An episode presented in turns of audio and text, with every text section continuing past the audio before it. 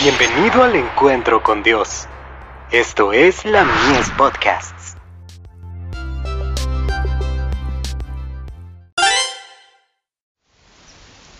Cada día con Dios. ¿Cómo tener el cielo aquí? Anhelaban una patria mejor, esto es, celestial. Hebreos 11, verso 16. Debemos escudriñar con todas las facultades que Dios nos ha dado a fin de dar a entender las escrituras a los que están en tinieblas.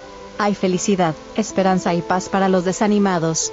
No podemos permitirnos dedicar las habilidades que Dios nos dio a los asuntos comunes de la vida. Necesitamos una fe que se aferre de la promesa que nos presenta el Evangelio. ¿Qué pasaría si perdiéramos nuestra alma? Sería mejor para nosotros no haber nacido. Una alma vale más que todo el oro y la plata que podríamos acumular sobre la tierra. Necesitamos cultivar una fe viva en Dios. Necesitamos apartar los ojos de las atracciones de esta tierra para fijarlos en las cosas celestiales. No queremos que ésta se interponga entre Dios y nosotros, por el contrario, queremos mantener la vista fija en la gloria de Dios.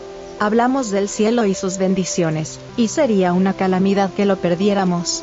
Pues bien, si el cielo es tan atractivo, tan deseable, introduzcanlo en esta vida, introduzcanlo en el seno de sus familias, y eduquen a sus hijos de manera que no vivan para este mundo, sino para la vida futura e inmortal.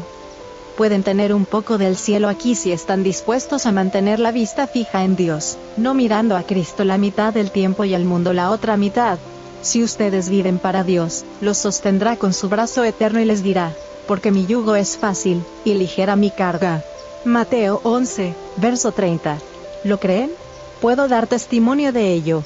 Basándome en mi experiencia anterior, puedo dar testimonio de que no estaba dispuesta a evitar pruebas y pesares, porque Pablo dice, porque esta leve tribulación momentánea produce en nosotros un cada vez más excelente y eterno peso de gloria, no mirando nosotros las cosas que se ven, sino las que no se ven. Segunda de Corintios, capítulo 4, versos 17 y 18. Necesitamos considerar las cosas de interés eterno para que pensemos seriamente acerca del empleo que hemos hecho de nuestra facultad de raciocinio, para verificar si hemos tratado de fortalecerla con cosas vanas que no podremos llevar con nosotros cuando seamos arrebatados para recibir a Cristo en el aire. Queremos estar preparados para poder entrar sin obstáculos en la ciudad de Dios. Todo lo demás carece de valor en comparación, Manuscrito 16, del 19 de septiembre de 1886. El privilegio de ser cristianos.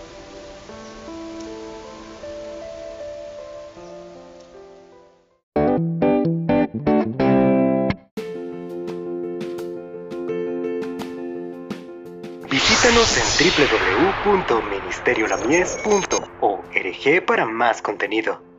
Dios te bendiga.